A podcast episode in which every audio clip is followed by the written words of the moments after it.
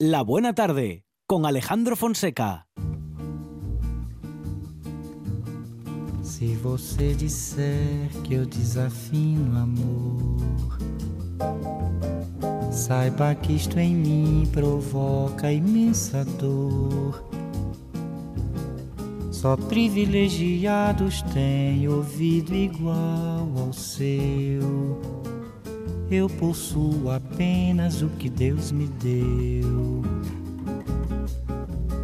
Se você insiste em classificar meu comportamento diante musical, eu mesmo mentindo devo argumentar que isto é bossa nova, que isto é muito natural. O que você não sabe nem sequer pressente. Suena caricia, Monchi Álvarez. Empezar la hora con esta canción y también lo es tener a toda una comunicadora, a toda una presentadora de televisión que también ha estado en radio y que ahora regresa a los medios de comunicación. Merche Toraño, ¿qué tal? Buenas tardes. Buenas tardes. Oye, me, me sube la autoestima cuando vengo aquí. bueno, es que la selección musical de Juan Saiz nos hace venir arriba enseguida. Qué bien, qué bien. No, oye, igual me animo y vengo más a menudo. Bueno, bueno. E-, esa es la idea, Merche Toraño, que vengas cada martes. Bueno, con Merche vamos a hablar en eh, las semanas siguientes, a partir de ahora, bueno, pues de comunicación, de periodismo, de la historia de, eh, bueno, en los medios de comunicación, de esta profesión, de este oficio, Merche. Y de comunicadoras. Y, de comunicadoras especialmente, claro, porque mm, se nos pierde un poco de vista a veces, ¿no? El oficio por aquello de la, qué decir, de la confusión que se presenta a partir de aquellos que se dicen pero no lo son. Ay, ay, ay, a ver si se nos enfada alguien. Empezamos mal, Alejandro. Bueno, bueno, bueno. Eh, una profesión que es apasionante, además, y la historia muy apasionante, muy larga, porque date cuenta que llevamos en España cuatro siglos de periodismo, ¿eh? casi nada. Casi nada. Casi nada de periodismo, que empezó con periodismo escrito, evidentemente. Y Llevábamos, ¿no? Porque Llevábamos. Ahora, está muerto el periodismo. No lo llamas periodismo, lo que hay hoy, ¿verdad? es una broma. ¿Sabes quién tiene la culpa? ¿Quién? Los conglomerados oh. empresariales. Porque ahora no hay empresas de comunicación. Oh. Son conglomerados en los que eh, hay una televisión, una casa de coches, un banco. Entonces el periodismo yo creo que no interesa demasiado en esta época. Pero bueno, no vamos a hablar de esto, ¿verdad que no? En estas semanas. No, no. Bueno, si viene a cuento también. Bueno, si hace falta pero siempre queremos, em, bueno, en fin, vamos a decir que el punto de vista positivo, porque hay muchas cosas buenas de las que hablar y haciendo historia, hablando de comunicación, siempre hay mucho que contar, Merche. Muchísimo, muchísimo. Y, si queréis, eh, hablamos un poco de, en qué consiste la comunicación, por aquello que decías tú al principio, de que a veces confundimos, como se dice vulgarmente, el tocino con la velocidad. Y el concepto es el concepto. Sí, exacto. Mm. Y además, eh, esto de, la comunicación, voy a leerte una definición. Es literal, ¿eh? Ah, Leída. Eh, dice, y además, bueno, lo dice el RAE y lo dicen otros diccionarios, que la comunicación es un proceso de intercambio de información en el que un emisor transmite a un receptor algo a través de un canal, esperando que posteriormente se produzca una respuesta de dicho receptor por supuesto, en un contenido determinado. Claro. ¿eh? Esto sería la comunicación, pero la comunicación es mucho más, según la, psicología, ¿no? Y según se han ido avanzando en el conocimiento científico sobre el cerebro, la cognición o el pensamiento y la conducta de las personas, bueno, de esto se ha investigado mucho y se ha detectado la importancia que supone la comunicación para los seres humanos es importantísimo porque podríamos preguntarnos eh, cómo definimos nuestra forma de ser o quiénes somos. Pero en la búsqueda de esa propia identidad y, en el autoconcepto que tenemos de nosotros mismos, la comunicación con otra persona es fundamental, eso lo sabemos todos, somos seres sociales y sociales, ¿no? Y la influencia de otras personas a la hora mm, de modelar nuestros pensamientos sobre cómo somos se ve afectada por numerosos factores que nos rodean entre ellos la comunicación. Fíjate si es importante. ¿Tú te imaginas sin poder comunicarte con, con, con la gente de tu alrededor? Con tu familia, con Sí, tus no, amigos. No, con... no me, no me lo imagino, pero a veces me pasa. No, me lo quiero imaginar. Porque dice- ¿No? dices, Merche, que el milagro de la comunicación sucede cuando por un canal determinado mm, pues eh, alguien emite un mensaje y espera una respuesta, pero claro, ese milagro de la comunicación, cuando estamos hablando con un adolescente, se nos mm, queda el mensaje sin terminar porque casi nunca hay respuesta. ¿Ah, no? No, a veces no, conte Lo- no Yo es que ahora no trato con, con adolescentes. Sí. Yo estoy, estoy empezando, estoy en ello. Es que el niño va creciendo y, y- a veces no contesta. No contesta. Pero pasa, No hay con, comunicación pasa por- con los políticos. También. No hay que ir a Sí, los sí, adolescentes. sí, sí, Pero sí, los sí. políticos contestan, ¿eh? Contestan lo que les da la gana. Desgraciadamente. Pero para- contestan lo que les da la gana. ¿No viste cuando les Claro. preguntan? Hay que repreguntar. Les preguntan algo y parece que están contestando sobre esa cuestión, pero están contestando... Lo que les da la Bueno, gana. no están contestando nada, están diciendo algo que no necesariamente es Están haciendo propaganda. Claro. que es uno de los mensajes de la comunicación. Que también es parte de la comunicación, Claro, pero claro. bueno, claro, sí, sí, es sí, parte de la comunicación. Y en la comunicación, dicen también los psicólogos, que existe un sistema de signos, no, los psicólogos y, y los que no son psicólogos, ¿no? Sí, que sí. se refieren a un mundo de hechos y, y de objetos representados, a veces por signos gráficos, Ujú. eh, grafemas que decimos, Sí, ¿no? sí. Escribimos, hablamos, utilizamos esto, pero también hay signos gestuales.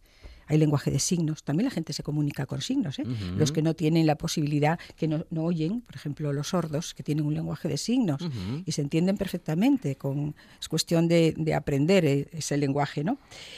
En, en el sujeto, para, para comunicar, tienen que existir unas competencias. Hablaba Monchi de- del comunicador, ¿verdad? Te había referido al comunicador. Pues tienen que existir unas competencias, unas competencias adecuadas y a veces adquiridas.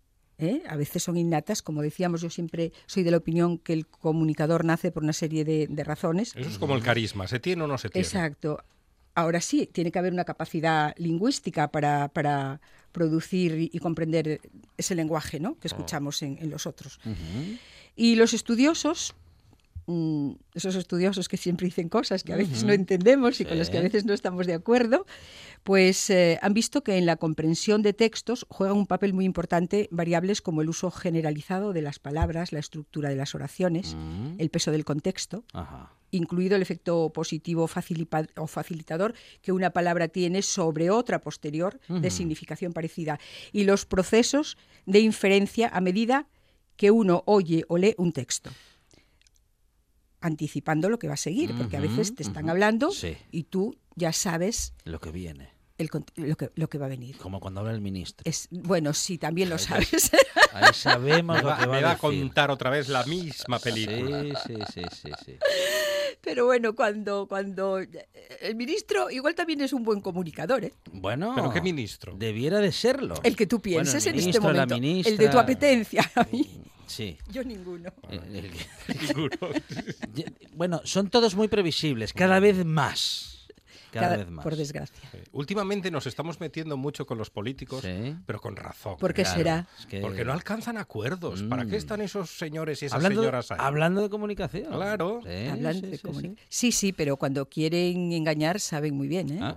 Ahí sí que utilizan todos esos trucos de, de- de- de la comunicación, todas esas reglas que hay para convencer, para persuadir, Mm.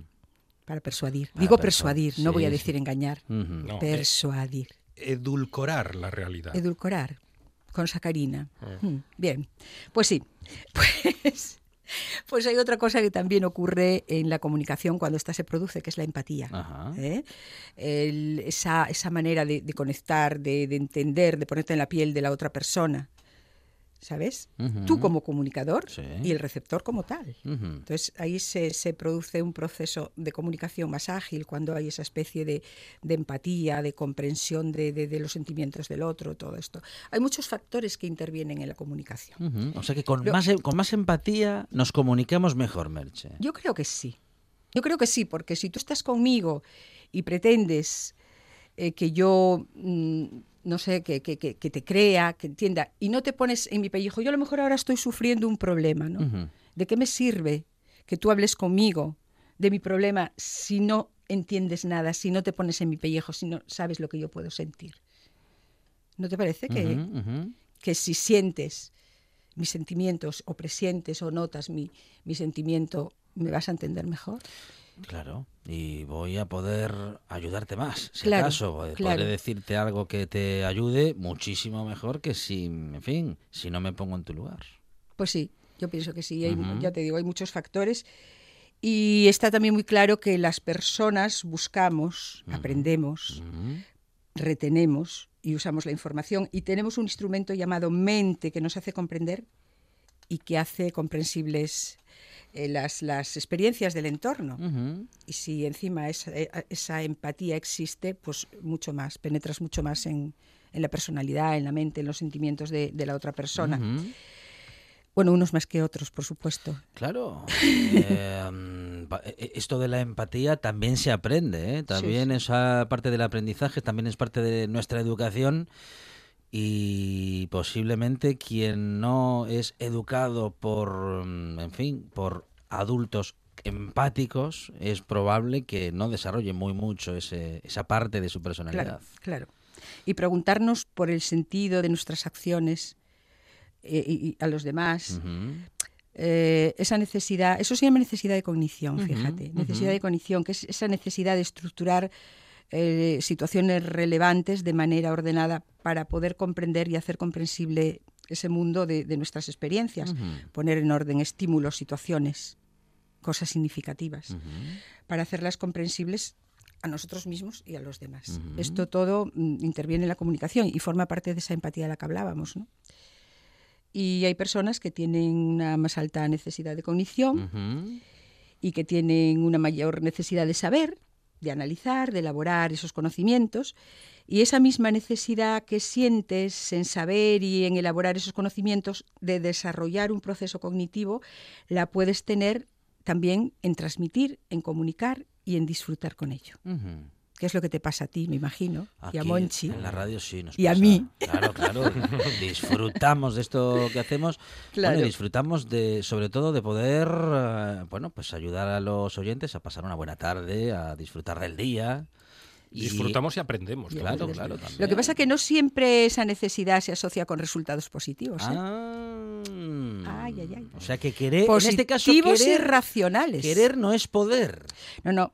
Porque esos eh, resultados, como decíamos, dependen de una serie de factores, de sesgos, eh, de rasgos, de variables de la intercomunicación, que nos meten en el campo de la psicología y eso es muy complicado. Y como no Mm. somos psicólogos, Sí. vamos a dejarle esto a los psicólogos. Claro. Pero, pero el campo de la comunicación tiene, como te digo, muchos sesgos, muchos matices, eh, depende de la personalidad, de, de- de la sensibilidad, de los sentimientos de cada uno y es muy complicado.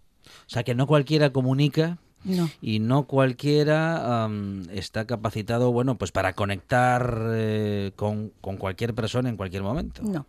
Yo siempre digo, eh, que me parece que lo dije en la, en la entrevista que, que me habíais hecho anteriormente, que yo creo que el comunicador se hace. Puedes aprender muchos, muchos, eh, vamos a llamarlo truco, entre comillas, sí. eh, y muchas cosas, pero mm, el llegar a la otra persona es algo innato, porque imagínate que si tienes que meterte en el mundo de la psicología y empezar a entender el por qué mm, aquella persona tiene que entenderte, tú tienes que entenderla cuando es diferente a tropecientas más que hay alrededor, es complicadísimo. Es complicadísimo, no aprendes en la vida. Aprendes cuatro truquitos para llegar según a quién. Sí, pero, sí, sí, pero cuando nos dirigimos a, a- a un grupo de personas, eh, suele ser un grupo heterogéneo en cuanto a maneras de ser, en cuanto a cultura, entonces es muy complicado acertar con todos si sigues esas pautas o esas normas que, que te dicta la psicología o, o- o- o- bueno, pues o, las reglas de, de la comunicación. Ujú, ujú. Es muy complicado. Esto Bueno. puedes hacerlo cuando, eh, cuando estás en, cuando charlas, cuando tienes un auditorio con unos intereses comunes determinados y que a lo mejor tienes que utilizar con ellos una, pues no sé, una comunicación más racional que emocional, porque sabes que aquellas personas tienen unos intereses concretos, pues científicos, no sé qué, y te diriges a ellos en esos términos. Pero cuando te diriges, como es la radio o la prensa o la televisión, a personas eh, muy, muy heterogéneas en cuanto a forma de ser o, como decimos, de cultura o esto, es muy complicado acertar. Porque cada uno es como lo es. emocional, mm, si es parte del discurso, si es parte del contenido, también comunica mucho, ¿no? Digo, nos Sí. puede acercar mucho al otro. Lo emocional es muy importante y se utiliza mucho cuando quieres persuadir, cuando quieres llevar a la gente a tu terreno. Es, eh, las emociones em, son un talón de Aquiles tremendo en, en, en la comunicación. Pero no siempre, no siempre estos mensajes emocionales llegan a... Depende también, vuelvo a decirte, siempre tenemos que recurrir a la psicología y hay personas, a lo mejor con un nivel de autoestima más bajo o más alto, eh, si te pasas en, la en- en el mensaje de la emoción, pues a lo mejor, fíjate tú, parecería que al que tiene la autoestima más alta y que, que más seguridad en sí mismo le convencerías mejor. Pues según los estudiosos ocurre lo contrario. Siempre son, sí, a las personas de más baja autoestima, a las que mm, emociones en un alto grado o, o- o el mensaje emocional en un alto grado fuerte y potente, no los acaba de convencer. Y Es quedar curioso. bien, quedar bien con todo el mundo es posible. Quedar bien con todo el mundo es complicado. Hay que ser lo que dicen un poco chaquetero. Nah, es- es y entonces al final se te descubre. Claro, entonces mejor, supuesto. mejor eres como eres, eres tú mismo y llegas a quien llegas y Claro sueles sí. tener más éxito. Claro que sí. Porque la gente ve en ti credibilidad, ve seriedad, ve verdad. No sé, es mi opinión, ¿eh? Sí, Aquí sí. ya no entra la psicología ni, los, Estoy ni de las acuerdo. teorías psicológicas. Merche. Bueno, bueno, es Merche Toraño quien va a hablarnos de comunicación, quien va a hablarnos de la historia del periodismo y con quien nos vamos a adentrar seguramente también en la experiencia vital de muchos y sobre todo muchas ¿eh? que han dado a esta profesión, a este oficio, pues muchas horas de su vida y muchas horas de su pasión. Merche, muchísimas gracias. Muchísimas gracias. La semana que viene, si queréis, hablamos un poquito del mensaje, que es muy importante. El mensaje en la comunicación es fundamental. Merche Toraño, en la buena tarde. Gracias, Merche. A vosotros. Ahora en RPA puedes rebobinar cuando quieras. Volver- rebobinar cuando quieras. Accede a www.rtpa.es y disfruta del servicio a la carta de RPA. Toda nuestra programación donde quieras y cuando quieras. Buenos días, Asturias. Comenzamos jornada de martes. RPA, la radio autonómica. La radio autonómica. La buena tarde, de 4 a 8, de la buena.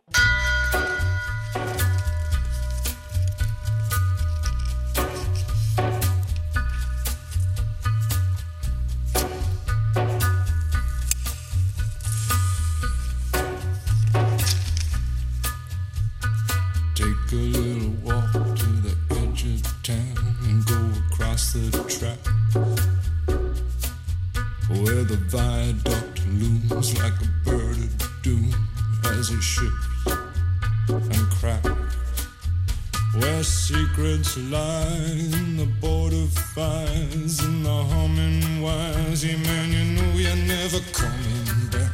Across the square, across the bridge, past the mills, past the stacks.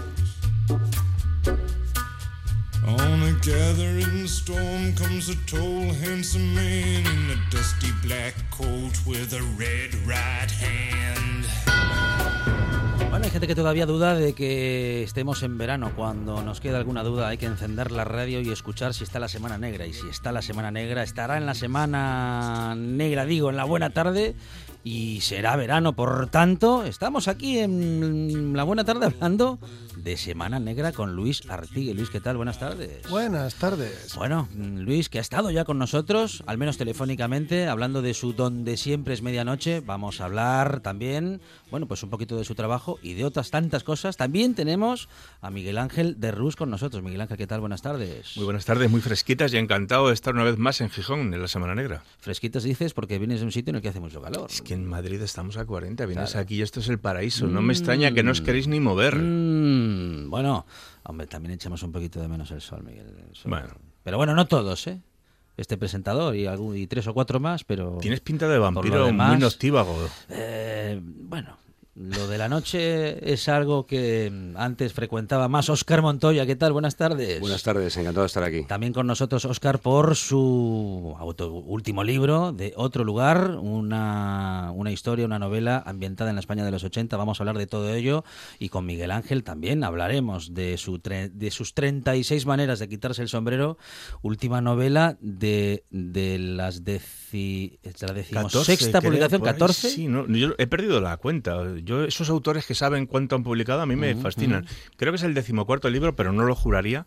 Y 36 maneras de sombrero es por ahora el último. Espero que me dejen publicar alguno bueno, esta es tu excusa de hoy, pero tú también eres editor, Miguel. Sí, yo empecé hace 20 años como editor de ediciones irreverentes, donde pensamos que se podía sacar literatura de vanguardia, moderna y, más a la izquierda, y dedicamos a sacar por pues, libros como de Chomsky, de Umbral, Sabater, Conrad Loren. Fuimos descubriendo muchos autores eh, eh, españoles eh, jóvenes muy interesantes hispanoamericanos, gente como Carlton Harold Brull, eh, Arquímedes en Nicaragua, Arquímedes González, o bueno, autores mexicanos. Y después eh, hemos sacado MAR Editor, que es con la que participamos desde hace seis o siete años en la Semana Negra de Gijón, y donde siempre traemos a nuestros premios Wilkie Collins, pues hemos tenido a Carlos Augusto Casas, que es uno de los autores de novela negra más exitosos, con Ya no quedan junglas a donde regresar. Hemos traído este año a Salvador Robles Miras con Una voz en la noche o a Enrique Pérez Balsa por el libro Le las manitas de cerdo. Y además, novela histórica, 1314, La venganza del templario, de Francisco Javier y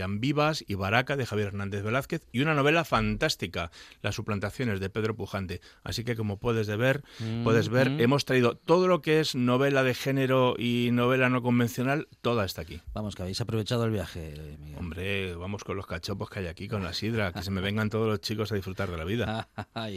bueno, y volvemos a, bueno, pues a esto que será una tertulia, vamos a hablar de libros, vamos a hablar de semana y vamos a hablar del país y si se puede, Oscar, incluso del gobierno, ¿no? Bueno, eh, sí, estamos en una época, estamos hablando antes un poquito de eso, ¿no? Mm. Mm, mm, ¿eh? Y sí, eh, vamos a ver cómo, cómo va todo, ¿no? Es una época para distopías y para, para utopías, algunos. Pero yo creo que es una época más bien de desesperanza y, y, cierta y un cierto punto de nostalgia, ¿no? La verdad. Se nota que tenemos ya más de 30 años. A ver, a ver, a ver, un punto de nostalgia, porque Oscar está con nosotros justamente con la excusa de haber eh, sido el autor de Otro Lugar, una novela ambientada en la España de los 80. ¿Nostalgia de los años 80, Oscar? Nostalgia de todas las libertades que llegaron de esa eh, fruto de esa época, ¿no? Eh, y bueno, pues yo te digo, en mi primera novela que me la autoedité, Iba, estaba ambientada en 2016, en una época súper convulsa, y la transición me parece, o sea, a mí me parece esto una segunda transición, eh, sin denostar en absoluto la transición. Yo la, defiendo, en el libro la defiendo. y, bueno, pues de eso va un poco la, historia, ¿no? de de hablar un poco de, esta de cosas que no se han dicho mucho, por ejemplo, el, no, se han hablado mucho del terror, por ejemplo, el terrorismo tribal y violento de la extrema derecha que hubo en esa época, ¿no? Y eso eh, en nuestra generación, sobre todo la gente más joven, cierta izquierda lo ha olvidado, ¿no? Cuando reclama eh, que se pudo haber hecho muchas más cosas a la transición, olvidando, ¿no? Eh, la presión muy fuerte, no tanto de los militares como de de cantidad de jóvenes de, extrema derecha, ¿no? Mira, solo un dato, Fuerza Nueva tenía en aquella época 50.000 50 afiliados en, en, España, ¿no? Entonces hay que meter todos un poco en contexto para saber un poco ¿no? cómo va. A mí me encantaría que, no sé, que los chavales de ahora, bueno, ahora escuchan rap y tal, pero que pudiesen volver a escuchar la polla Records o Cortatu mm. sin que les metiesen una demanda por delito de odio, ¿no? Como hicimos nosotros en nuestra adolescencia. Y eso fue gracias a la transición. Bueno, bueno, eh, nostalgia por... Bueno, es que eh, parece mentira que estemos hablando de algo que sucedió hace 40 años y que estemos echando de menos libertades, Oscar. Claro, porque eh, aquella época fue una época de ilusión, ¿no? Con cierto miedo por, por, los elementos que todavía quedaban en, del antiguo régimen, ¿no? que duraron durante mucho tiempo y que se alargaron también hasta nuestros días, algunos, eso, eso hay que reconocerlo. Pero esta época es, es el reverso, o sea, desde mi punto de vista, es una época absolutamente de desesperanza, no solo en España, a nivel mundial. Y, y, cuando hay desesperanza, viene la nostalgia.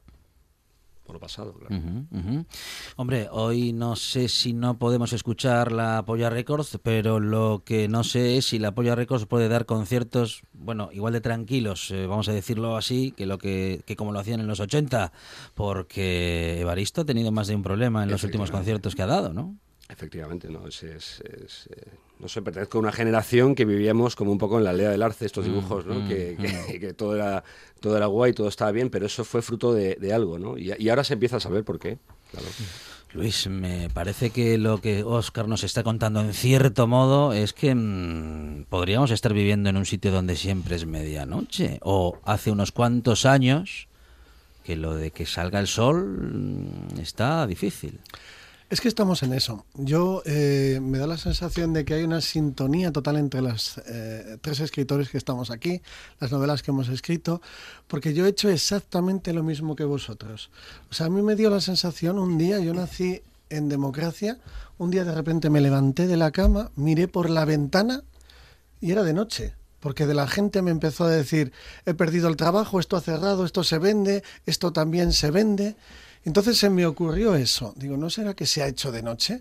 Porque considero que la crisis económica es una forma que tiene de, oscurecerlo todo, de oscurecérnoslo todo. En la ficción tiene mucho que decir en esto.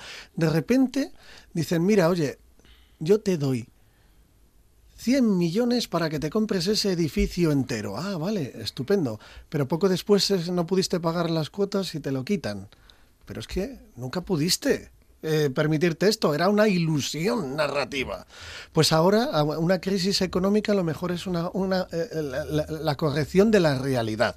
Pues he escrito una novela realista mm. que está eh, entre los finalistas de los premios de ciencia ficción uh -huh. de la Semana sí. el Celsius, porque dice, ¿qué pasaría si en tu ciudad siempre fuera de noche?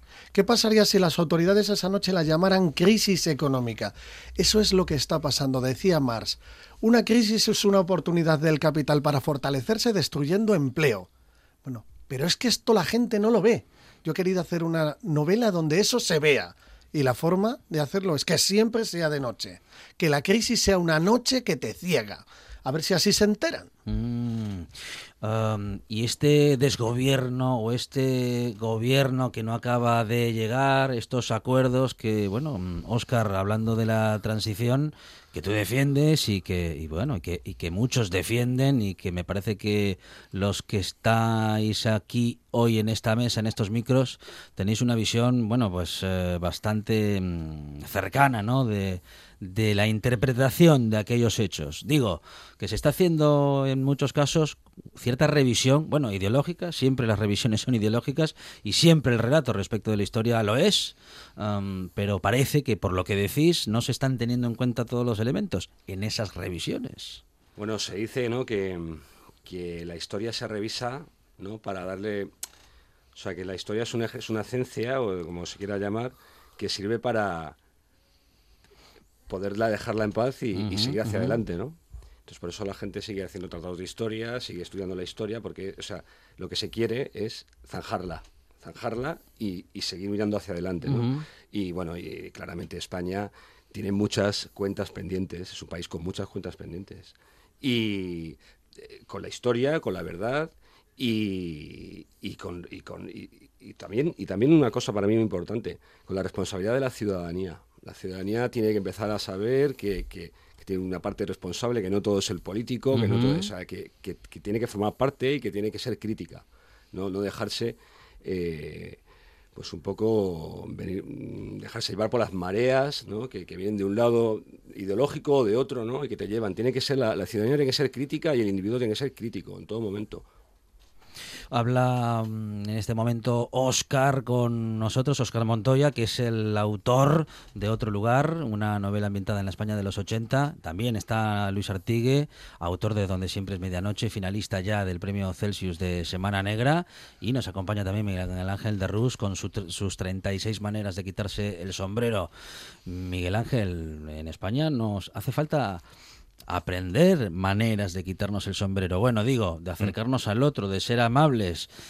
Parece que hemos, no sé si lo hemos perdido o nunca hemos logrado desarrollar esas habilidades. La idea de titular el libro 36 maneras de quitarse el sombrero era porque son 36 relatos en los que pretendo que la gente, digamos, que se quite el, el cerebro, ¿no? Que se quite el sombrero para que se lo oxigene el cerebro, para que le entre un poquito de aire y sobre todo, hombre, la idea es mm, que haya nuevas perspectivas porque tenemos mm, unos mm. discursos dominantes que se han sustituido los que había por otros que son igual de dominantes e igual de aplastantes y la idea es que a la gente se le libere un poquito el cerebro viendo las cosas desde otro punto de vista. ¿no? Por ejemplo, uno de los relatos, Justicia Horizontal, de mi libro, pues lo estábamos hablando antes de entrar. Eh, ahora que está tan de moda que los políticos presionen a la justicia, que los medios de comunicación la presionen, pues eh, es el, el relato de que el gobierno decide que para tener entretenida a la gente le va a dejar que voten en todos los juicios, ya que todo el mundo sabe de todo, pues que voten y a todo el mundo le dan un mando a distancia para poder votar desde su televisión en los juicios y que así la sociedad sea la que decida. Es un poco una ironía, una sátira de este tiempo en el que todos sabemos de todo, todos creemos que tenemos la solución para todo, pero vemos que no tenemos soluciones para nada y que no sabemos de nada. Y bueno, pues el planteamiento con el que se hizo 36 maneras de quitarse el sombrero es que intentemos ver desde otros puntos de vista las cosas, lo que dices, ¿no? Que comprendamos un poquito más al otro y también porque nos riamos de las cosas que muchas veces son consideradas eh, casi sagradas. Tenemos demasiados tótem y tabú y la idea es un poquito, vamos a plantearnos la parte más risible de esos tótem y esos tabús. Está lleno de líneas rojas por todas partes. Están todas eh, pasadas, o sea, están pasadas por todos los lados por ejemplo, hay uno de los relatos que es la historia... Eh, eh, todos los relatos se basan en hechos reales. Eh, vamos a empezar de ahí. Y uno de ellos es la historia de una chica que era actriz porno, que la chica ganaba mucho dinero, norteamericana, y casualmente conoció a un chico judío del que se enamoró profundamente. Y diréis, ¡joder, ese chico judío, qué suerte ha tenido! Bueno, pues es que ese chico judío era el rey del rubí o el rey del diamante, algo así, era un tío supermillonario y esta muchacha pues descubrió que lo del cine porno que no le gustaba porque era una cosificación del cuerpo femenino y esas cosas, que se había enamorado, se retiró y ahora se dedica a ser una youtuber influencer eh, que cada día enseña un día en, YouTube, enseña cómo se hace el panácimo, otro día qué significa el candelabro este de las siete velas, otro día cómo se celebran las fiestas judías. Y a mí ese tipo de personajes que casualmente ven la luz en el camino adecuado, encontrando un multimillonario y esas cosas, y que se convierten en referentes mundiales de opinión y que nos dicen cómo debemos vivir los demás, pues me gustan mucho. Me parece que hay que darles hostias hasta en el carne de identidad. Y bueno, pues el libro va un poquito por ahí, por ese tipo de personajes. Eh, estamos demasiado rodeados, Luis, de gente que nos quiere decir cómo vivir, de gente que nos quiere decir sobre todo a qué bando pertenecemos, de qué lado estamos. Digo, lo de repartir los carnes, ya lo sabes. Los ingenieros del mundo eh, están ahora empeñados en hacer reglas que valgan para todos y para todo. O sea, para los zulúes, para los de izquierdas, para las derechas, para las mujeres, para los feos, los calvos y hasta para Miguel Ángel. Y sin embargo, eh, la ficción nos enseña la multiplicidad de lo humano. estaba escuchando ahora primero esa mujer de tu relato, Miguel Ángel, es mi referente también. Yo no he encontrado todavía ese millonario que dices. Eh, eh, Pero lo vales, o sea, tú deberías encontrarlo porque lo mereces. Estaba escuchando también a Óscar hablar de la, de, la, de la transición, etcétera. También pensaba, pero ¿cuándo se logró eso en este país, esos acuerdos, etcétera? La democracia la entiendo como eh, un sistema en el cual las diferencias de todos descansan en cero eso ya en sí es un ideal. O sea, decir, pero es que ahora estamos justamente en lo contrario. Yo, se mide la democracia por qué piensas del que no piensa como tú. Y en eso estamos fallando estrepitosamente. Necesitamos una revisión ¿no? de el acercamiento hacia el otro. Y en eso quien ahora mismo está dando las respuestas más adecuadas es la ficción. Para un reencuentro con el otro en este país, recomiendo encarecidamente que la gente lea más hay que leer muchísimo porque es un salir de ti. Sí, sí, y tener otro punto de vista, que es lo importante. O sea, ser capaz de meternos en tu cabeza para ver desde tu punto de vista cómo es el mundo, en la cabeza de Oscar, para ver desde ese punto de vista que él nos ofrece cómo es el mundo, y para salir un poquito de esas. Eh, antes lo hablábamos. Para salir del porno y llegar al rubí. Efectivamente. No, pero para salir de más cosas, porque ahora mismo tú tienes que ser feminista, eh, progre, no de izquierdas. Ojo, Dios nos libre de izquierdas, Dios nos libre. Progre. Tienes que ser vegano, animalista, tienes que eh, todos los eh, temas identitarios tienes que respetarlo, como los nacionalismos excluyentes. Y dices, esta es la ortodoxia. Mm, eh, la relación entre la mujer y el hombre debe ser de enfrentamiento porque el hombre, sobre todo si es blanco y occidental, es malo. Y dices, a lo mejor nos estáis obligando a vivir en unas cárceles de cristal que no nos estamos dando cuenta, chicos. A salir un poquito de eso que nos dicen que es lo adecuado, que es lo correcto, y sobre todo cuando alguien desde su púlpito nos diga, yo os voy a decir lo que es la verdad y si tú no lo haces así eres fascista, vamos a decirle, mira, una mierda. Nosotros podemos pensar y vamos a pensar, y eso, como dice Luis Artigue, se consigue gracias a la ficción, porque la ficción nos permite ser otros. Pero estamos en una licuación de todo. Ahora hablabas del... Eh, todo se está licuando, estamos perdiendo las esencias. El progre, un progre es el 50% de un progresista. Oscar Luis Miguel, hemos leído por ahí hace unos días que posiblemente hayamos en los últimos años, en las últimas décadas, protegido tanto a las minorías, a todas esas que mm. acabas de nombrar, que al final todas son minorías. Y a más, a más, hay, cientos de, minorías. Que habiéndolas protegido tanto, son ahora hipersensibles y... Es como los niños, si tú le pues proteges demasiado acaba hipersensible. No, no, no toleran nada, ¿no? O no toleramos nada. O sea, a mí me ha llamado la atención que ahora van de un partido a una marcha del orgullo y les pegan y les escupen, pero déjales que hagan lo que quieran, que vayan o no vayan. Es que, bien lo decís antes, en la transición los violentos eran la derecha y la extrema derecha, y ahora resulta que los violentos son los que eran los nuestros. A mí es una cosa que me flipa muchísimo. A mí me tiene eso totalmente alucinado. Cómo los que se suponen que eran los nuestros se han convertido igual que los otros. De todas maneras, eh, yo lo que veo también es que mm, hay una especie de, bipolaridad entre la gente.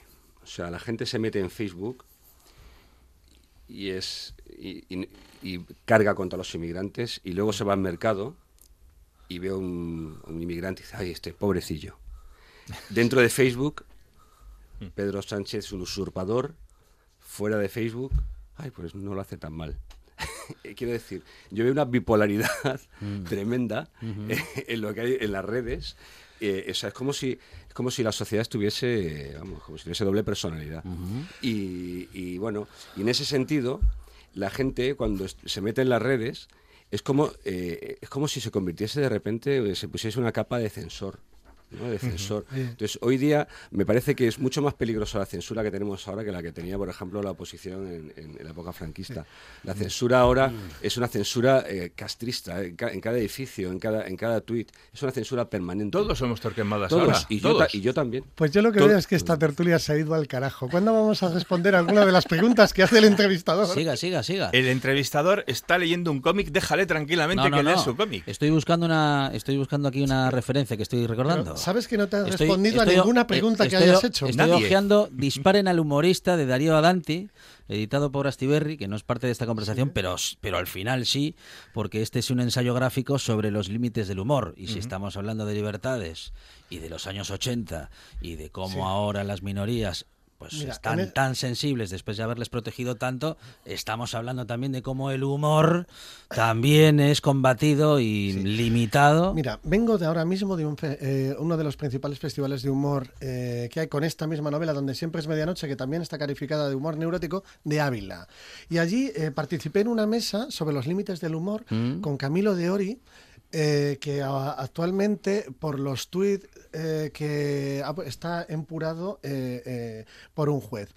Y estábamos comentando precisamente esto, la dictadura que acaba, acabamos de comentar en esta tertulia de lo políticamente correcto. ¿Se puede censurar lo que se dice en Twitter? ¿Se puede llevar a un juzgado a un creador que en realidad es un payaso?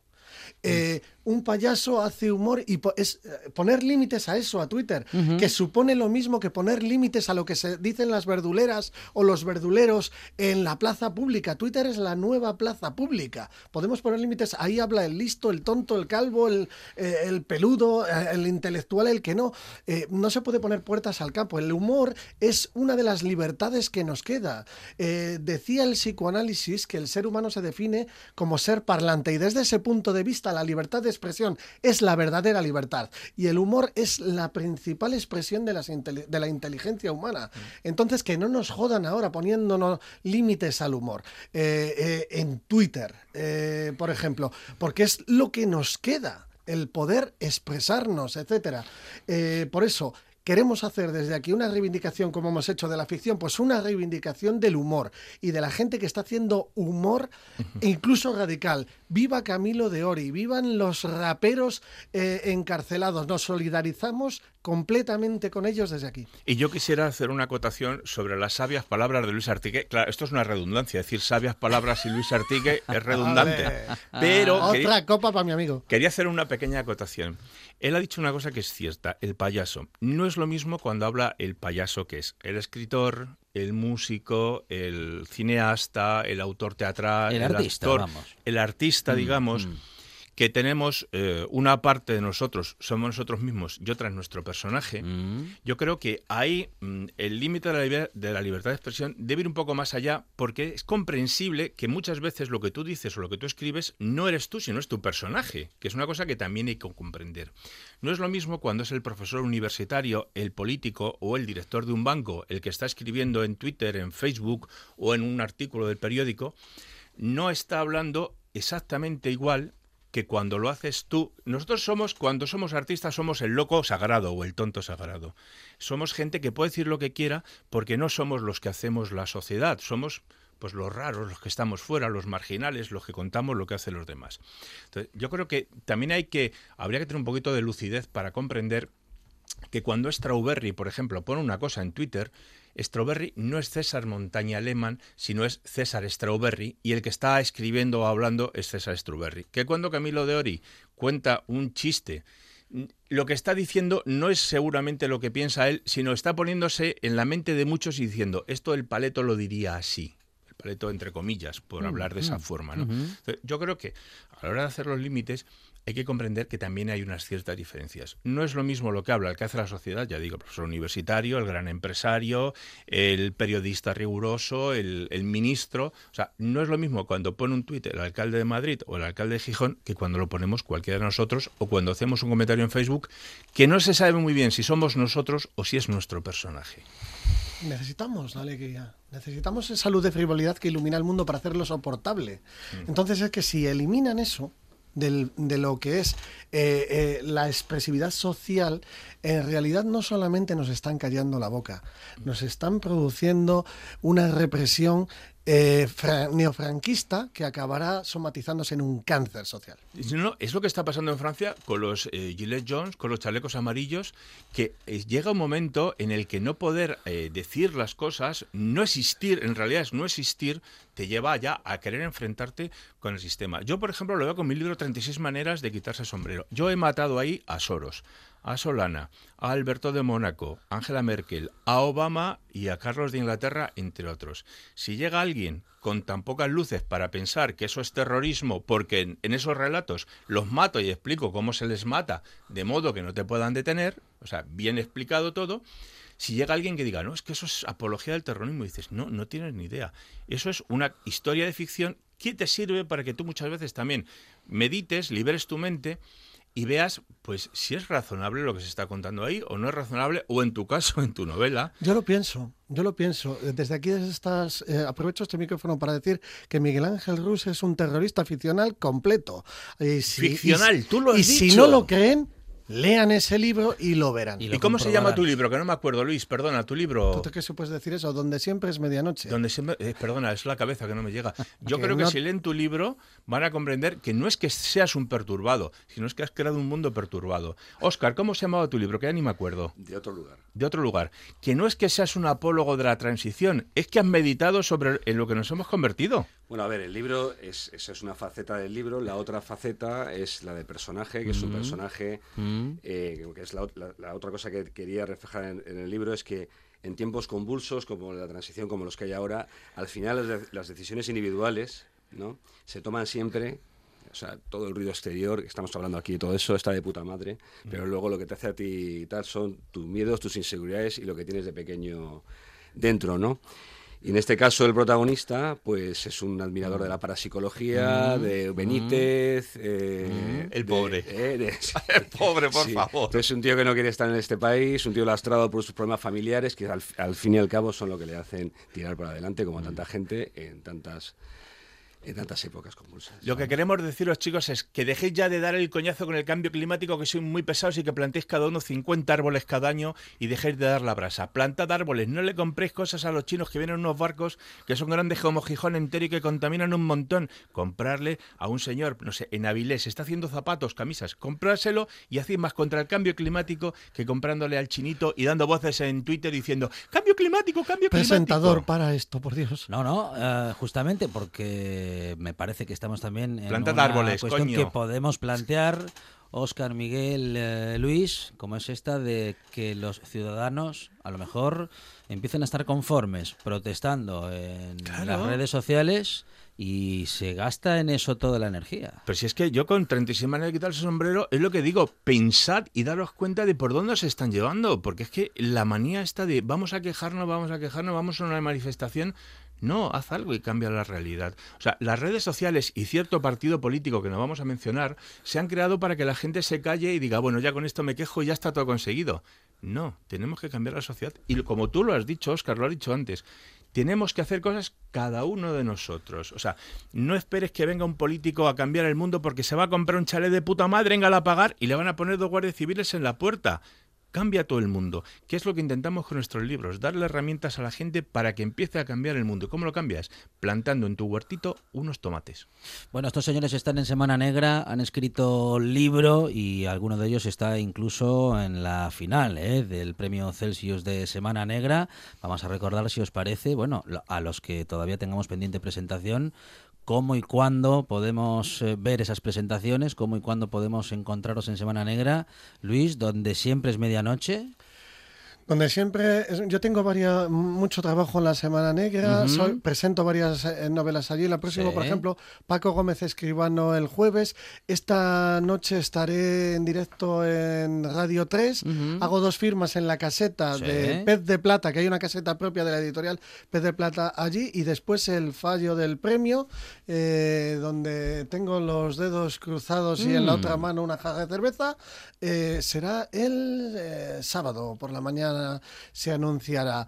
Eh, señoras y señores que nos estén escuchando, si me dan el premio, lo ce- celébrenlo leyendo donde siempre es medianoche. Señoras y señores, si no me lo dan, celébrenlo leyendo donde siempre es medianoche.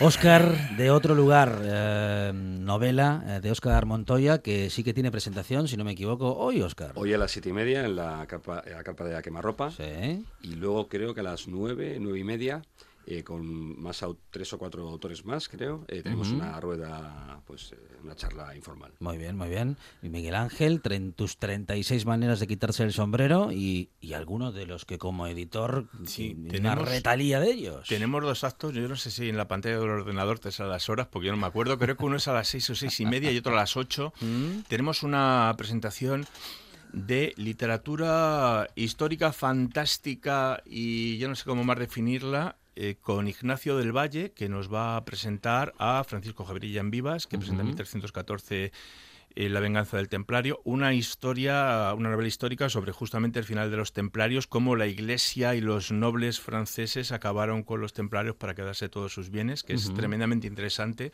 y se podría también aplicar a nuestra época.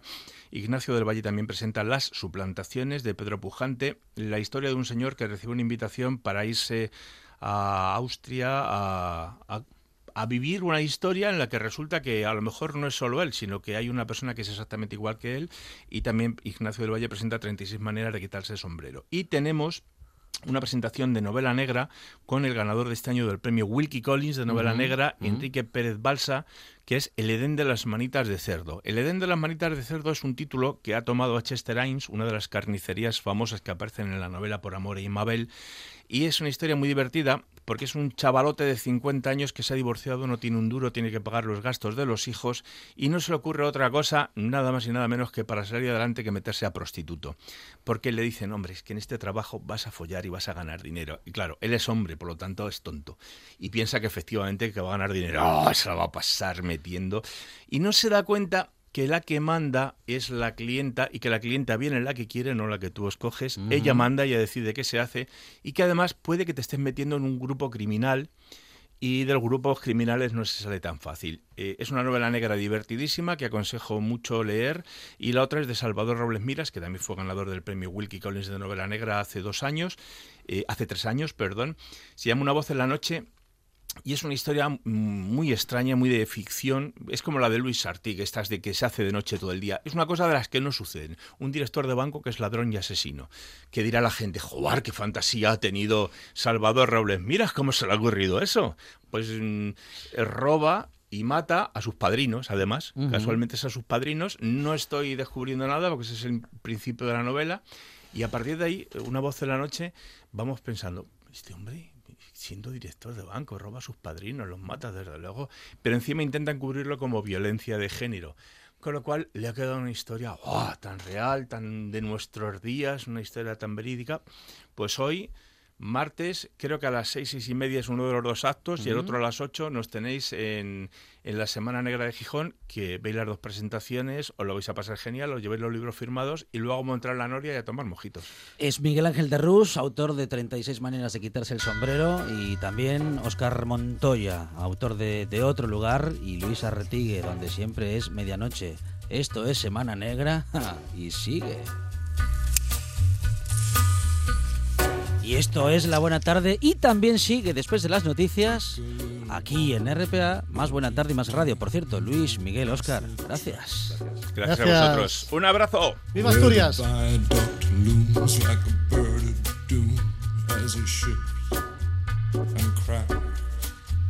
Where secrets lie in the border fires and the humming wires. Yeah, man, you know you're never coming back. Across the square, across the bridge, past the mills, past the stacks. On a gathering storm comes a tall, handsome man in a dusty black coat with a red right hand.